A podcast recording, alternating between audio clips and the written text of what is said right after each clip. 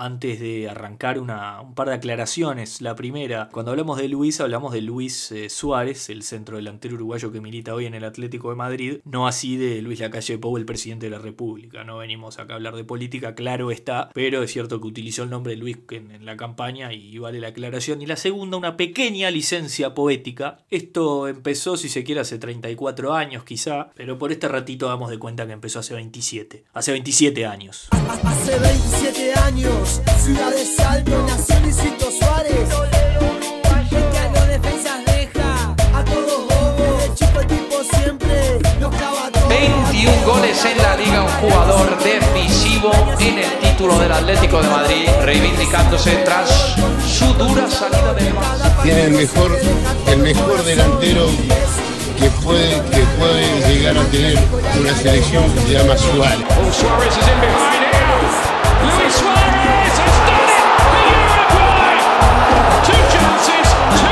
cierto que había soñado estos goles. Soñé, lo soñé. Y la verdad que estoy disfrutando este momento por, por todos los momentos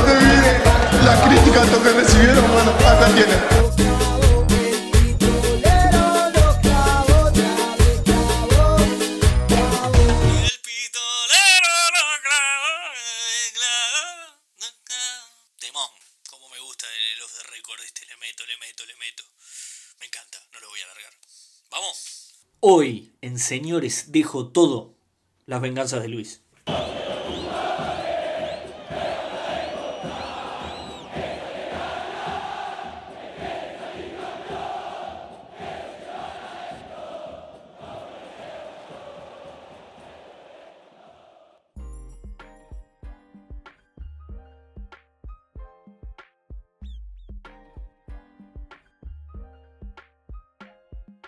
Pero ¿cómo andan, queridos, estimados, estimadísimos, señores y señores? Bienvenidos a este podcast de fútbol estupendo en el que volvemos en el capítulo 10 en una edición que se hizo esperar pero que valdrá la pena, ya verán, y si no se deleitaron con lo que fue la introducción, la apertura, tenemos mucho más para compartir, eso fue solo el principio, un compiladito de todo lo que es este delantero formidable que se llama Luis Suárez y que en realidad no es un capítulo de su vida como hemos hecho antes, no es un capítulo dedicado a su carrera, a su trayectoria, es puntualmente un aspecto esencial de su persona, de su forma de ser que es la venganza, es esa necesidad que tiene de superar obstáculos constantemente, que le da la épica, que le da eso que tiene solo él o que tienen unos pocos, entre ellos él. Les damos la bienvenida, quería abrir con una reflexión muy linda de él, este, o por lo menos les quería compartir, en general estas cosas las hacemos al final, pero este capítulo como van a ver tiene, tiene tantas tramas al mismo tiempo, tiene tantas eh, capas, tantos relatos que se entrelazan, que lo que queremos dejar acá no es una enseñanza ni mucho menos, es solamente una reflexión que dice que Luis Suárez es el jugador más maradoniano de nosotros los uruguayos, a mi entender. Maradoniano no como concepto literal, no, no es el 10 clásico, no sé si ni siquiera el talento más determinante de Luis Suárez es la gambeta, ¿no? Este, como quizás sí lo era en, Diego. Pero sí comparten la esencia de potrero, sí, eso de- de estar constantemente con esa picardía, eso lo comparten a flor de piel y comparten también esa suerte de la necesidad de un rival, ¿no? Parece como que necesitan constantemente un enemigo para poder darnos su mejor versión, esa, esa épica, la, tienen que derrotar esa imagen del mal que, que ellos crean. La historia que escriben día a día tiene también ese diferencial, ¿no? Más allá del talento. Esto si se quiere hasta de la, de la estigmatización que tuvieron ambos en- con distintas cosas, pero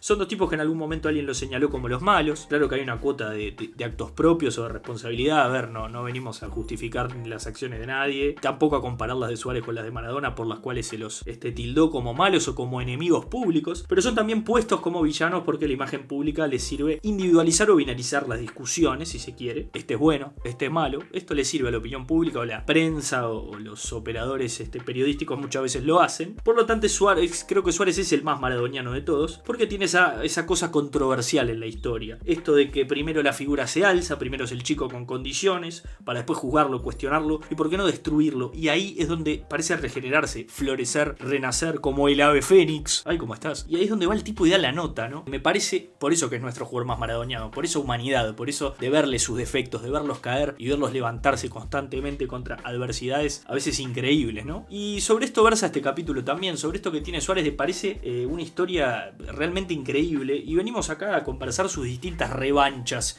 en lo que fue su trayectoria deportiva, ¿no? Y quería abrir con una primera, este, que quizá no les parecerá la más común o la que estamos esperando, pero por eso la puse primero, que yo la he llamado revancha contra el propio Liverpool. ¿Por qué? A ver, el Liverpool que lo quería, el Liverpool que fue el equipo que lo cobijó y que lo defendió frente a una Inglaterra que ya sabemos que no lo trató de la mejor manera. Bueno, el pistolero termina este, una temporada con 23 goles eh, por Premier League en su estadía en Liverpool. No es la primera, pero al fin y al cabo llega a hacer 23 goles en un momento. Un campañón realmente que podría dar pie a otra revancha que era la de demostrar que Suárez estaba para jugar en una liga como la inglesa. ¿Por qué? Porque les diría que Suárez se consagra total y absolutamente, ni siquiera en el Mundial de Sudáfrica donde hace goles espectaculares, pero aún generaba algún resquemor en su forma de jugar. No les digo que tenía detractores, pero sí recordaremos que tenía algunas críticas. No está claro Suárez, ¿eh? que tuvo la más clara de Uruguay en el partido. y se la perdió mano a mano con el Conejo Pérez.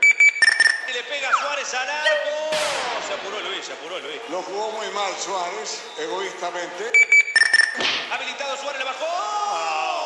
Solo Lugano, mirá, qué egoísta que está Suárez, ¿eh? Eh, yendo como bien al hueso en Sudáfrica, recuerden que Suárez era ese chico todavía joven, atrevido, este, que era crack en el fútbol holandés, pero que eh, atrás estaba un Forlán que estaba en su mejor momento y hasta se decía que era comilón y no le pasaba la pelota a Forlán, ¿no? Pero creo que, a ver, cada cual tuvo su momento, hablamos de Forlán y ahora nos toca hablar de estas venganzas. De un Luis que se termina de consagrar en la Copa América, quizás jugando una copa espectacular, siendo nuestro baluarte máximo en ofensiva, y ahí le quedaba, si se quiere, consagrarse a nivel clubes. Cuando digo consagrarse, obviamente estamos en un nivel de exigencia ultra, porque Holanda ya la había conquistado prácticamente caminando, hacía un carajal de goles constantemente, ya parecía que no tenía gracia, y necesitaba ese salto. Entonces, este, bueno, volvemos al principio de este relato, de esta venganza contra el propio Liverpool que les decía. ¿Por qué? Porque ya consagrado en la selección, ya campeón de una Copa América, Suárez en el fútbol inglés hace 23 goles en una temporada y deja claro que está a la altura de las circunstancias y que ahora lo que quiere es jugar la Champions League. El diario Marca, en agosto de 2012, titula una nota que dice Luis Suárez le pide al Liverpool que lo deje marchar. En declaraciones a los diarios The Guardian y The Daily Telegraph, medios británicos, eh, un Luis Suárez de 26 años afirma que el equipo le había prometido que se podía ir si no clasificaban a la Champions League y se mostró dispuesto a forzar este traspaso antes del 2 de septiembre, antes de que cierre el libro de pases, si el club no se lo daba. El año pasado tuve la oportunidad de marcharme un gran equipo europeo y me quedé a condición de que si no lográbamos la clasificación a la Champions me dejarían ir, dijo Luis. La pregunta es por qué levanto yo una nota de marca, diario español, para decir que habló con medios ingleses, ¿por qué no levanto directamente la nota de los medios ingleses? ¿Tan mediocre soy como productor? Pues no, más o menos. Sí lo soy, pero no por esto. Acá el tema es que Suárez entraba en el run run de ser jugador del Real Madrid ya desde la temporada anterior. Un chico joven, hace goles, ya campeón en la selección, una selección revalorizada, como eran los principios de este proceso Tavares. Este, cuando jugaba en, el Ajax mismo, antes de caer en el Liverpool, la Juve y el Manchester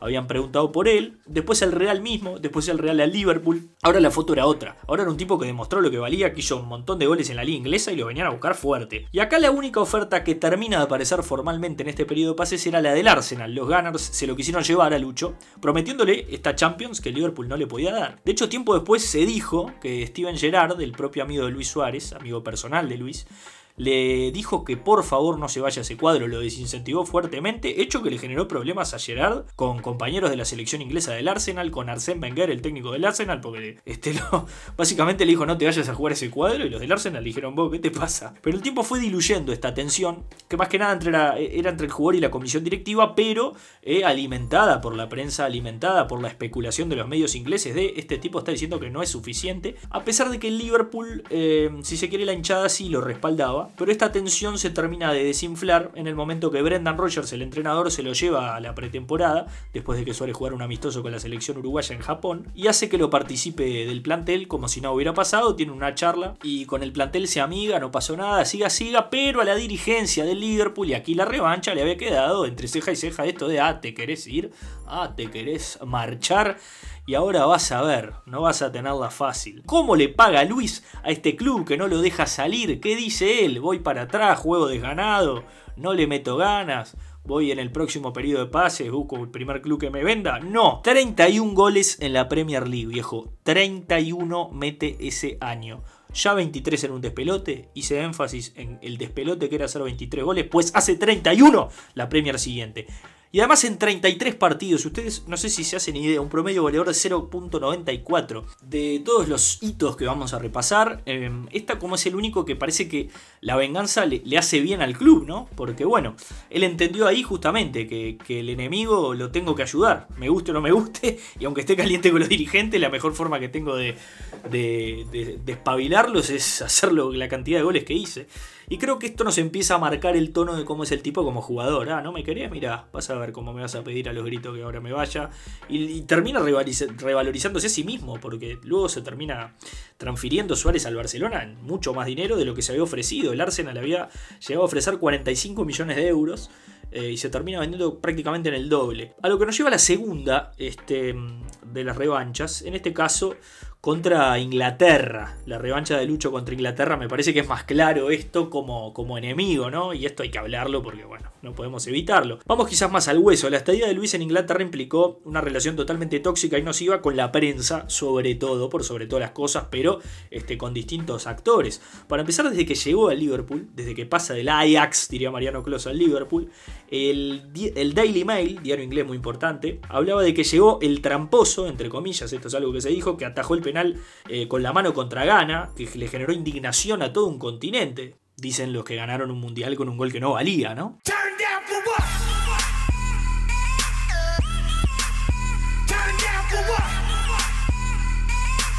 Pa, te recabió. El propio presidente, siguiendo de la Federación Inglesa, se quejaba de la forma de jugar de Suárez, hablando de su constante protesta, de que se tiraba para simular faltas, ni que hablar después del incidente, del incidente de Bra, que se tratará por separado. Por ejemplo, en relación al incidente de la mordida de Ivanovic, el defensor del Chelsea en 2013, eh, David Cameron, quien era primer ministro de Inglaterra, llegó a decir que era un mal ejemplo para los niños como su hijo de 7 años que miraba fútbol. Y para peor, no le alcanzó al primer ministro con meterse con un jugador de fútbol, paréntesis, eh, que llegó a pedirle a la Federación Inglesa que le dé una sanción ejemplarizante por la actitud que tuvo cuando mordió Ivanovic. Y yo no digo que haya estado bien Suárez, al contrario. Es como siempre, o como pasa acá también, esto de señalar al otro y cotejarlo con esta suerte de código de moralidad que después este, dejamos pasar cuando es alguien como de los nuestros, entre comillas.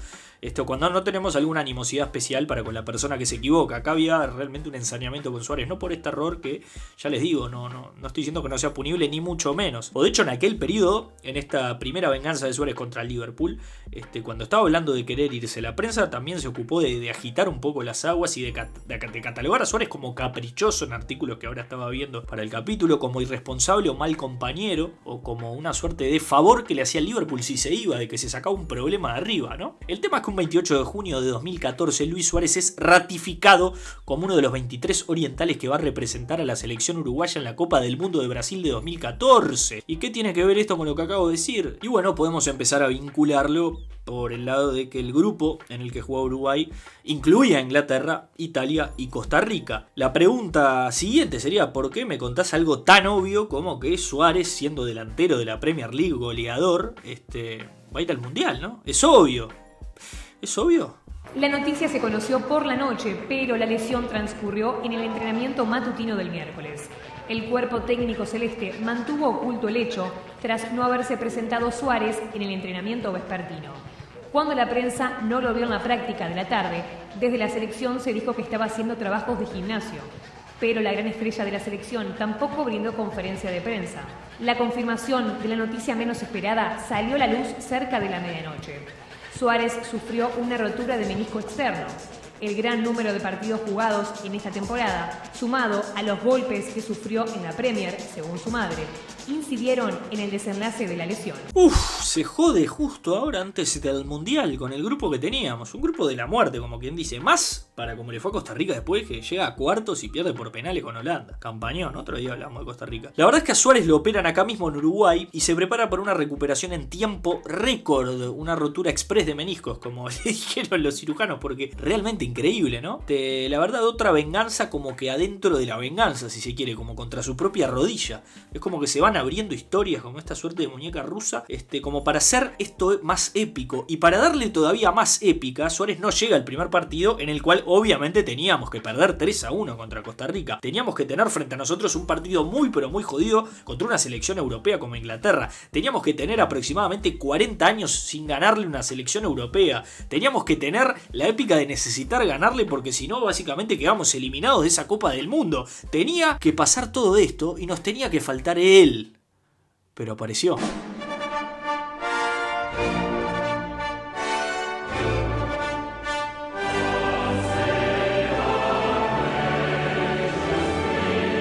Viene para Suárez, allá va 9 por el segundo, va Suárez, tiró.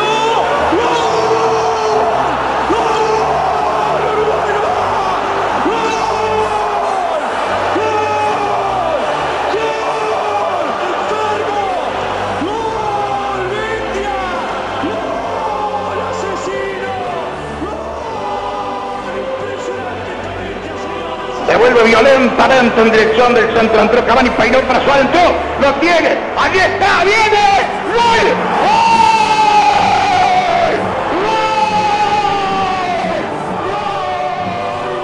Saca Muslera desde el arco, envío largo, corre Cavani, rebotó, va Suárez, puede ser, va Suárez, puede ser, va Suárez,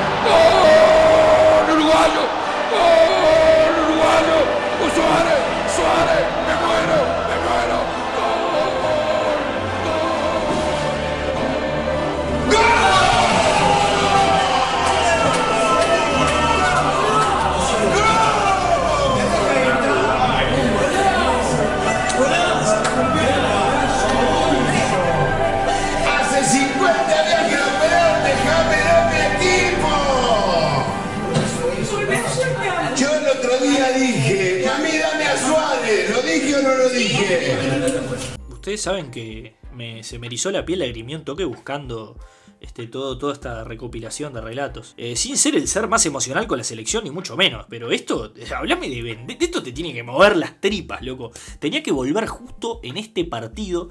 Tenía que marcarles primero la cancha, demostrarles por qué lo fue a buscar un club inglés. Nos tenían que empatar para hacernos temblar. Esta suerte de quiebre de las películas épicas que tiene que existir. Y claro, lo tenía que definir él, tenía que, aparte tenía que ser así un pelotazo que le rebota a su amigo Gerard, le cae a él. Hermano, si esto no me lo escribieron, yo no sé qué carajo pasó. Pero esto sigue, señoras y señores. Esto sigue. Sigue el partido siguiente. ¿Por qué? Y fíjate vos. eh, algo del incidente recordamos arriba contra otro jugador. Pero aquella jugada que recordaremos todos, aquello que no era tan claro desde las cámaras, pero que también parecía probable, debo decir, que nos sacudió como país. La comisión disciplinaria de la FIFA determinaría que Luis Suárez mordió al defensor italiano Giorgio Chiellini y que si bien el árbitro no hizo mayor eco de esto, le correspondería al delantero uruguayo una sanción. Con esas dos palabras que nos dejaron locos por unos meses, que nos dejaron violentos por unos meses, de oficio. ¡Ah! Me, me- me- saca loco. Recordarán ese partido repleto de épica contra Italia también, este, con, con aquel cabezazo de Godín, agónico, ni siquiera cabezazo, una suerte de gol con el, con el hombro. Y en esa jugada, este, la que Luis Suárez muerde a Chiellini, o así lo, lo estiman las autoridades pertinentes, que en su comunicado dicen eh, se suspende el jugador Luis Suárez por nueve partidos oficiales. En virtud del artículo 38, apartado segundo del Código Disciplinario de la FIFA, este, y se aplicará la sanción a los siguientes partidos eh, de Uruguay en esta selección o competiciones oficiales siguientes, pa, pa, pa. De acuerdo al mismo artículo 22 de, eh, perdón, al artículo 22 del mismo código se le prohíbe durante cuatro meses ejercer cualquier clase de actividad relacionada con el fútbol, administrativa, deportiva o de otra clase. A ver si me entiende, no podía este, eh, ser cobrador del Club Capurro Suárez. Una cosa insólita. Pero bueno, este, asimismo le prohibieron de hecho estar en, en la concentración y recordarán este, que lo hicieron abandonarla con este show papelonesco, innecesario realmente, esa suerte de, de metamorfosis a través de la cual Inglaterra después de estigmatizarlo, se vuelve a través de otros actores a, a meter en ese rol y volver a Suárez como sosteniendo ese relato de que Suárez era, era realmente un villano. ¡Ay, villano! Esa es una chica real,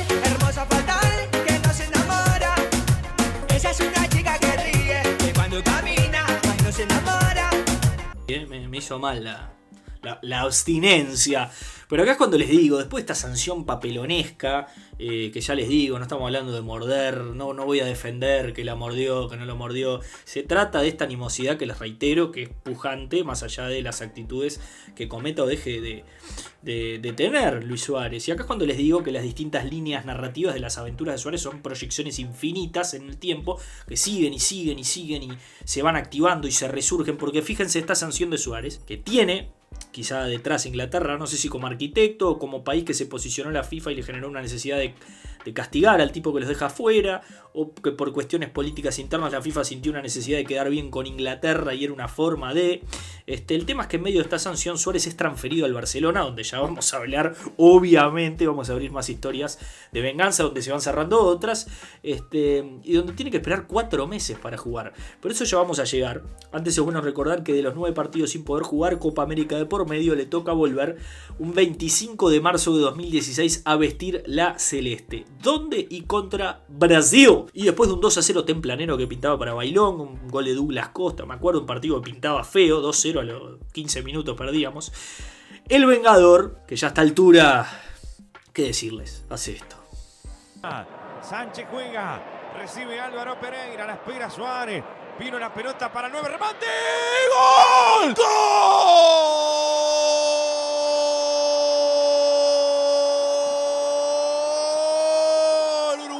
Depredador, señores, en su vuelta. El gol del número 9 en su vuelta con la selección. Ya les digo que Suárez no pide película, pide serie maratónica, Luis Miguelica, porque le podía haber hecho un tercer gol a Venezuela en el centenario, ¿entienden? O en la fecha siguiente, hacerle un penal a Ecuador. Este, o sea, tiene que ir a empatarle a Brasil con todo lo que significa jugar contra Brasil para nosotros los uruguayos. Esto, ya les digo, es un fuera de serie en todas las vertientes y todas las proyecciones de, de lo que es su historia. Tiene estas micro revanchas constantes, que ya les digo, fue un empate en plena eliminatoria, no fue una cosa que quedó para el recuerdo, pero la quería destacar como una venganza, porque es una forma de, plantarse también, decir, mirá contra quién empato el partido, partido que pintaba feo de verdad. Y ahora vamos a la revancha con, este, con Ebra. ¿Quién es Ebra? Y bueno, Patrice Ebra, esto medio Yelsa, vieron, de, preguntar y contestar, es lindo. Y bueno, Patrice Ebra fue un lateral izquierdo francés, alguna vez otrora capitán del Manchester United, con quien Luis tuvo una revancha, esta sí que fue personal, personal. ¿Por qué? Y bueno, recordarán, pero es clave volver a repasarlo, estamos acá para repasarlo, si ya más o menos saben toda la carrera de Suárez, si no, no la estaríamos repasando, pero acá estamos. Este quilombo entre ellos empieza un 15 de octubre de 2011, hace casi 10 años ya, por una octava fecha de la Premier League 2011-2012. El escenario es un Liverpool-Manchester que ya de por sí es un clásico del fútbol inglés, es un partido picado, es un partido, es una semana diferente, different week para los que no saben inglés, y el partido termina 1 a 1, como quien dice anecdótico el resultado. El tema eh, se empieza a picar un día después en realidad. En realidad esto empieza un 16 de octubre, esto, esto que venimos a hablar. ¿Por qué? Porque al otro día Ebra, el zaguero que ya mencionamos, declara al diario británico The Guardian, The Guardian, que Suárez le había dicho la palabra negro al menos 10 veces y estaba seguro de que las cámaras de la transmisión del partido podían ratificar este hecho. Sin embargo, la cadena Sky Sports, que televisó el partido, no pudo este, proveer pruebas televisivas que demostraran estos insultos racistas a los que Ebra se refería. El tema es que a pesar de esto, a pesar de que dentro de la filmación no surgía, la Federación Inglesa decide investigar otra vez de oficio lo que fue esta relación, basándose en el informe del árbitro del partido que este, documentaba discusiones entre los jugadores. Un mes después de esto, la Federación Inglesa nuevamente comunicaba a través de un comunicado la acusación formal a Luis Suárez de, entre comillas, proferir insultos y o esto se llama tenerla adentro. ¿Cómo decir que la tengo adentro sin tenerla adentro? Proferir insultos y o palabras insultantes y o de tener un comportamiento con respecto al jugador Patrice Ebra del Manchester United contrario a las normas de la federación. A ver, justo es un lindo capítulo para hacer ahora en el marco de la payasada que se tuvo que comer Cavani por el gracias negrito y demás. El mismo día Liverpool respaldó a Suárez informando que se iba a declarar inocente por lo que se realizó una audiencia formal para determinar la culpabilidad de nuestro centro forward. Este. Y es bueno también comentar esto en, un momento donde los futbolistas han hecho un montón de eco eh, del, por ejemplo, blackout en las redes, eh, los clubes ingleses que por varios días por protesta no, no, no, subieron contenido, muchos jugadores tratando de que la gente se haga responsable de la cantidad de insultos y de descalificaciones constantes racistas que surgen todo el tiempo los jugadores eh, en el fútbol inglés y, en todas las ligas, pero en Inglaterra se ha hecho un poco más eco de esto. Y bueno, creo que hay que tratarlo justamente como el problema serio y mayúsculo que es, no solo en el deporte, sino, sino en la humanidad en sí misma. Y este tipo de cosas un poco demagógicas de la Federación Inglesa que después permite otras, este, es, lo, criticable o lo que yo considero un poco este, doble discursista nomás. Como les decía, Suárez se declara inocente y se arma una audiencia para determinar esta culpabilidad y el juez eh, termina concluyendo que había existido una discusión entre los jugadores y le bastó a la federación para suspender a Suárez por ocho partidos esta, este veredicto, sumado a lo que sería después la sanción posterior por morder Ivanovic, Suárez tendría 18 partidos de suspensión en la Premier en total. Pues uno creería que se acabó esto, ¿no? Soltar, ya está, me peleé, discutimos, fuimos a la justicia, hay un veredicto, a comerla. No, el pistolero no olvida, señores. Lo anota en su cuadernito y sigue con su vida. Pero esto sigue, les decía, y más específicamente, en la fecha 25 de la Premier League, Liverpool enfrentaría nuevamente al United en esta oportunidad en la ceremonia de saludo de planteles, se la conocerán de cuando un equipo está quieto y lo van saludando. Suárez le retira el saludo a Ebra, quizá lo recordarán en la escena, este, y Ebra como que le agarra la mano, como diciéndole, epa, epa, pará, ¿qué pasa que no me saluda? Y mira al árbitro como diciendo, eh, no me quiere saludar este, haciéndose el, picantón. Y eso ya empieza a picar el partido un poco, ya había todo un run run, la prensa obviamente había alimentado este, este factor, algo les decíamos al principio de la relación tortuosa de Suárez con la prensa. Y encima, para peor, Manchester United gana este partido y Ebra sale a festejarlo donde están los jugadores del Liverpool, generando una suerte de trifulca, porque se sintió baboseado, digamos. Y encima, este, ustedes creerán, esto sigue. Ah, no, vos te pensás que, vos te pensás que no sigue. Malazo quedó Suárez. Y esto no, lejos de acabarse. Algunos dirían quedó en la cancha, como dicen los jugadores, cosa que queda en el partido, estás loco. Suárez llega a los Juegos Olímpicos de Londres 2012, juega para Uruguay, en realidad el, fútbol se jugó en varias sedes, pero me entienden. Y durante todos los juegos fue silbado en cada estadio donde jugó Uruguay. Por la afición británica que iba a los partidos, claro, obviamente posado como villano, ya puse al villano, no voy a volver a poner la canción, pero me entienden. En esta imagen de malo, de racista ahora, sumarle. Y el tiempo corre y ahora seguimos a 2013 donde Suárez se come la sanción de 10 partidos por morder a Ivanovic, zaguero del Chelsea. Yo no voy a discutir que merece una sanción eso, porque la verdad que, o sea, digo, morder a un jugador da para una sanción. Creo que incide acá lo extraño de la jugada, porque a veces dejamos pasar patadas como muy vehementes las propias federaciones. En Inglaterra, digo, que se fajan fuerte, hay patadas que no se comen estas sanciones. Y quizás lo extraño de la jugada o lo, ¿no? O mismo la animosidad que había con Suárez genera una sanción tan larga. Pasa el tiempo y el Manchester United gana esa Premier League, se corona campeón. ¿Y cómo lo festeja Patrice Evra? También se acordarán, pero a los que no les cuento, le tiran del hinchado un brazo de juguete, tipo de. como si fuera un brazo con el hueso, y el loco lo agarra como festejo, como diciendo, ah, lleva a caníbal. ¿Y Suárez? ¿Cómo se puso ese hombre? Diría, diría Olmedo. Pero esto empieza a cambiar. Esta fue una venganza de esas que se sirvieron bien frías de a poquito. Un platito que Suárez cocinó, dejó en el freezer, estacionó, desmenuzó, lo masticó, va, justo masticó con el tema del caníbal, no sé si era. ¿Me entienden? Pero vamos a repasar algunos hechos históricos que este, empiezan a incidir en esta vendetta. Luis Suárez a mediados de 2014 pasa al Barcelona donde cumple los cuatro meses de sanción y recién debuta a fines de octubre de dicho año. Debutaba con el Real Madrid, una venganza que me encantaría contarles, que le hizo dos goles y que fue una vuelta increíble, no fue el caso. Le costó entrar en juego, pero ¿qué les parece estar cuatro meses sin jugar? A ese nivel de exigencia es una baja bastante complicada. El 21 de julio de 2014, por otro lado, seguimos abriendo líneas temporales, Patrice Evra se va del Manchester después de muchos años a jugar a la Juventus. Y esto sigue, ¿por qué? Porque el año que viene, el año 2015, el 12 de mayo, Barcelona le gana al Bayern Múnich por Champions League, por semifinales más específicamente, y se clasifica a la final. ¿Y qué importa esto? Y porque al día siguiente, el 13 de mayo de 2015, la Juventus elimina al Real Madrid en el otro brazo, semifinal, para jugar entonces la final Barcelona contra la Juve. Y el 6 de junio a las 20.45 hora local se enfrentan en un estadio de Berlín,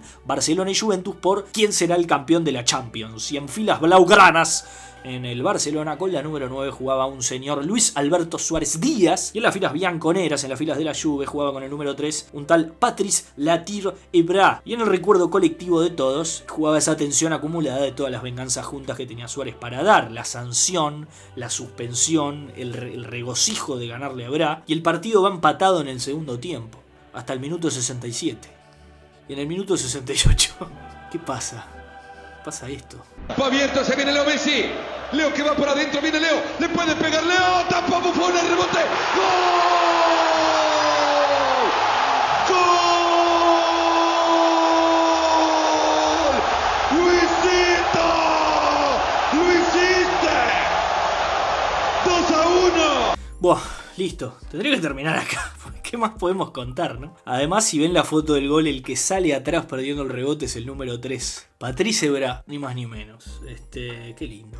Qué lindo todo. Todo vuelve, como les decía. Increíble nuevamente la historia de Luis Suárez. Y para cerrar, teníamos que cerrar con la revancha contra Barcelona, contra el club que alguna vez le dio vida. Contra, a ver, en esta línea espacio-temporal en la que veníamos, mezclamos toda la historia de Suárez en lo que fueron quizás, no sé, 3, 4 años, si se quiere, netamente caóticos. En los que se caía, se levantaba, se caía, se levantaba. Todo lo que fue la estadía de él en Inglaterra, sobre todo. Este, es, ese tiempo, esos 4 o 5 años, en los que el tipo eh, era un fenómeno y después caía y después la prensa lo mataba por esto y se lesiona y que vuelve y que sube y que baja. Y a ver, eh, llega al Barcelona, gana esta Champions y ahí parece estabilizarse un poco. Estuvo unos años ahí con, con aciertos, con errores. Pareció encontrar ese lugar, esa, esa amistad con Messi. Eh, y vamos a hacer un poquito de, de autorreferencia un ratito. Nos remontamos al capítulo 12 de esta audición de nuestra primera temporada. Aquel capítulo que llamamos Barcelona 2 puntos, la ruta perdida. En este capítulo, que grabamos el día después del 8 a 2 de Barcelona contra Bayern Múnich, en lo que fue un bochorno catalán que, resultó en su eliminación de la Champions. Este, vamos a, volver un poquito a algo que contábamos ahí. ¿Qué pasaba en ese entonces? Merodeaba por toda Cataluña. Esa frase que acá el periodista deportivo tiene como que lo, lo, erotiza o que suelta un día de por medio, como que no puede vivir sin decirla, este, que es este, pero de la que en definitiva nadie está a salvo, ¿no? Que es el ciclo cumplido. Son locos del ciclo cumplido acá, locos. Tres fechas, ciclo cumplido. ¿Y qué quiere decir ciclo cumplido? Y bueno, que en este Barcelona multicampeón alguna vez ya había un montón de figuras muy grandes que tenían que empezar a ver si seguían rindiendo lo que rendían y un club que tenía necesariamente que cuestionarse, que decir, necesitaremos reinventarlo. Fíjense, Piqué 34 años, Jordi Alba 32 años, Busquets 32 años, Messi 33 años, Luis Suárez 33 años.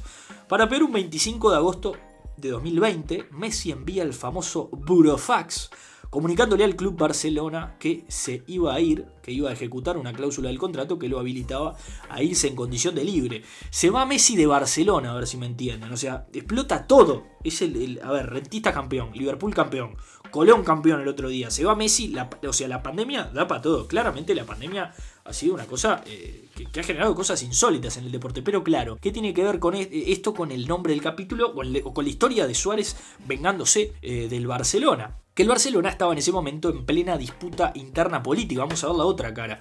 Eh, a nivel directivo tenía elecciones a la vista y el club lo que quería para con los socios era marcar una postura institucional de poner al club por sobre todas las cosas. O sea, primero está el club. Entonces vengan con lo que vengan, nosotros vamos a priorizar los mejores intereses de Barcelona, pensaba la dirigencia. ¿Y qué era en ese momento para ellos priorizar al club? Bueno, demostrarle al grupo de futbolistas de ese momento que la que manda es la comisión directiva. O sea, poner orden, digamos. Era un momento de orden. Se perdió 8-2, acá no se vengan a hacer los locos, fue. Hablando en castellano. Que las órdenes vienen desde ahí, desde la directiva, y que por más que Messi sea Messi, no es quien para tomar esas decisiones, o ni siquiera para decir dónde puede jugar él, ¿no? Entonces, ¿qué hace Barcelona? Y le plantea una suerte de guerra dialéctica a Messi. Le dice, bueno, este, vos querés irte el contrato, vamos a ver el contrato. No, para nosotros no te podés ir. Y se aboca un objetivo único que es dejar a Messi solo, dejar a Messi sin socios, sin aliados, hacer que Messi sea el ejecutor de los planes del entrenador que esté y chau. Y a ver, dije Messi sin socios, dije Messi sin aliados, dije Luis Suárez, en definitiva, quien forjó una amistad dentro y fuera de la cancha, con Lío, que se convirtió en ese compañero con quien regenteaban el vestuario, con quien este, a veces se le paraban de manos a los entrenadores si no les gustaba algo. Entonces, clarito, a ver, a Messi hay que aislarlo. ¿Cómo hacemos entonces para comunicar o justificar esta intención de romperle el entorno? ¿Cómo lo disfrazado? Y bueno, a ver, si empiezan a ir jugadores, se va Semedo, el lateral derecho del fútbol inglés, un chico que, a ver, no, no era jugador pesado, pero se va también Arturo Vidal, vuelve Rakitic al Sevilla, donde, donde se formó y donde fue su casa. Este, pero claro, a ver, todas partidas dentro de todo razonables, ninguna fue un mensaje de un contundente de renovación, ninguna le dice a Messi, loco, acá mando yo, ninguna le, lo castiga o le tira las orejas por querer irse. Entonces asume Ronald Koeman, entrenador que alguna vez fue este ídolo del club, jugador campeón de la Champions League, llega y lo primero que hace es comunicarle a Luis Suárez que no va a ser tenido en cuenta en el plantel principal. 198 goles y 97 asistencias después, le decía a un Luis Suárez de casi 34 años que tenía que volver a buscar nuevos destinos. Ya a nuestro depredador del área, que le toca así ser cara de una derrota muy complicada, este, pero también cara de un montón de títulos, le toca encontrarse con un mensaje que, que es un mensaje que le genera temor a todo futbolista eh, a esa edad. Eso de estás grande y ya no servís. ¿Y cómo encara esto Suárez?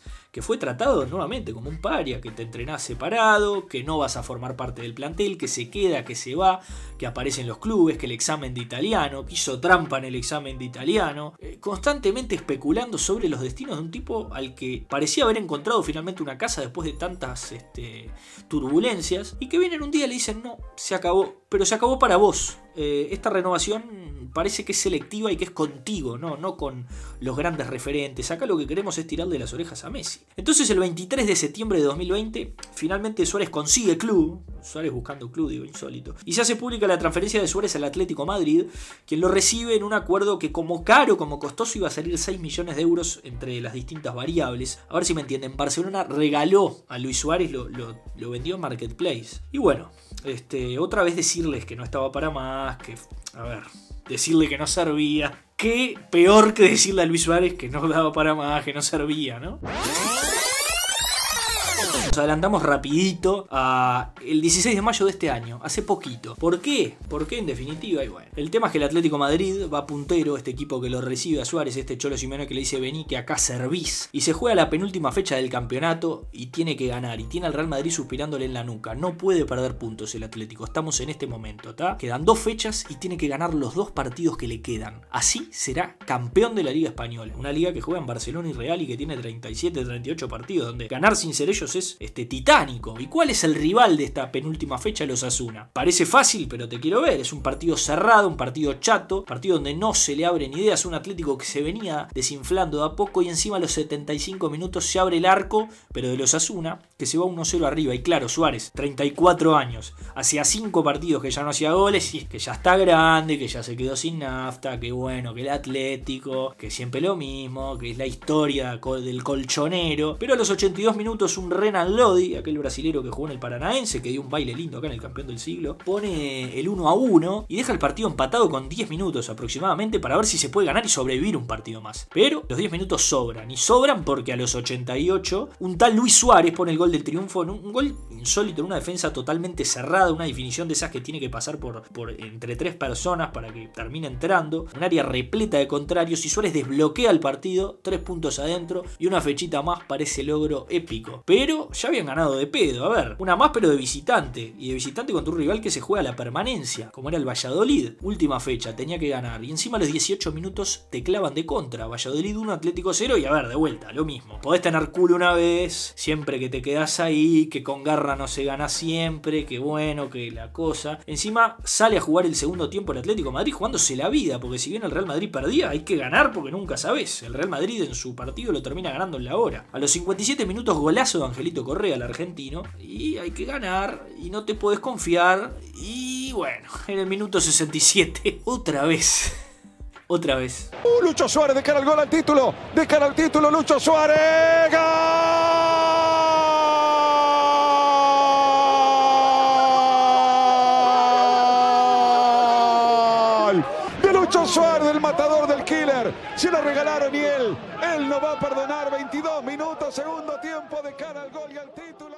Al final parece que la última venganza fuera contra mí que decía que era prácticamente imposible que Suárez se fuera solo y hiciera un gol. En esta agarró la pelota, se fue solito, uno contra uno, ping, la tocó a la izquierda. ¿Qué quieren que les diga? Campeón con el Atlético Madrid ahora con 21 goles después de esa partida dramática de un Barcelona que lo descartó, que lo hizo sentir vetusto, que lo hizo sentir como que no servía más. Y termina dándole la razón al no solo a, su figura, a un tipo que sigue vivo y vigente y que lo demostró con goles y lo demostró con títulos, sino que hace poco se confirma que Sergio Agüero va a jugar en el Barcelona, íntimo amigo de Lionel Messi. Una forma del Barcelona de dar a entender que eh, con la forma anterior de manejarse, de sacarle a Messi este, sus relaciones de confianza, se había equivocado en definitiva. Y si bien no, se, no, no, no lo repara con el propio Suárez, este, terminan dando a entender, de una forma a mi entender indirecta, pero yo creo o interpreto que le dan la razón a Suárez y los resultados también se la dan a Suárez de una forma abrumadora. Pero bueno, hasta acá llegamos con este capítulo especial dedicado a un vengador, un 9 que, que parece tener una historia que yo les diría que está escrita, pero el que la escribe es él todos los días con, con una capacidad impresionante, que es repasar los goles, cuándo los hace, cómo los hace, para entender que hay iluminados que tienen esta, esta dicha